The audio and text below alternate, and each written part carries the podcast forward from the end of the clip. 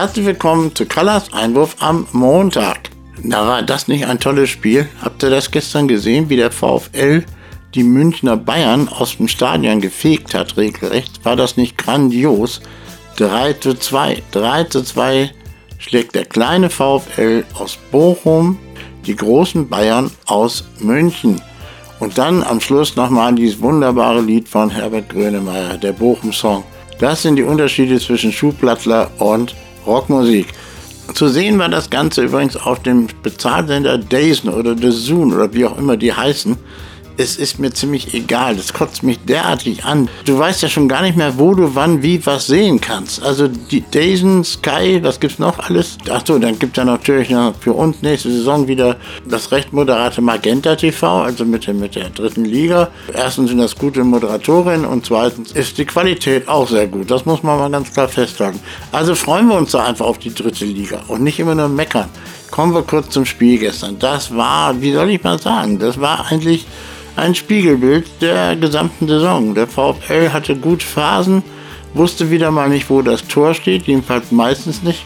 Ja, und dann kommt der Gegner auf und zeigt dem VfL, wie man das macht. Die erste halbe Stunde war nun wirklich noch völlig in Ordnung, aber dann zeigten die Elfen aus Elversberg, warum sie mittlerweile auf dem achten Platz oder neunten Platz in der zweiten Liga stehen und das auch als Aufsteiger wie der VfL.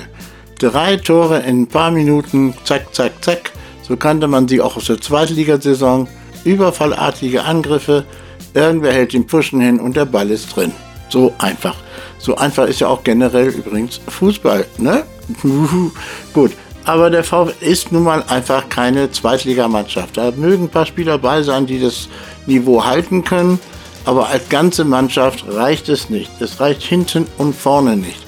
Das müssen wir uns jetzt auch mal endlich eingestehen dass dann die Fans sagen zur Pause, wir haben die Schnauze voll. Diese Fans, die sich die ganze Saison alles Mögliche haben bieten lassen und nie aufgemuckt sind, muckten zum ersten Mal richtig auf. Und dann die Auswärtsfans, also die härtesten der Harten. Und sie stellten den Support in der zweiten Hälfte komplett ein. Dabei hatte alles so munter angefangen in der ersten Halbzeit. Die VfL-Fans warfen einen Tennisball nach dem anderen aufs Feld dass man langsam Angst haben muss, dass sie sich noch einen Tennisarm holen könnten, um so ihren Beitrag zum bundesweiten Prozess gegen die DFL zu leisten. Worum es dabei geht, sollte mittlerweile bekannt sein. Und als Gegner dieser Proteste kann man sich ja ruhig mal fragen, wo das eigentlich nochmal enden soll mit dieser Preisspirale. Im Grunde geht es einzig und allein darum, dass Spielerberater, Manager, Spieler Trainer und alle anderen mehr Geld verdienen. Um nichts anderes geht es. Es geht nicht darum, die Menschheit oder zumindest den deutschen Fußball zu retten, was immer der deutsche Fußball heutzutage noch ist.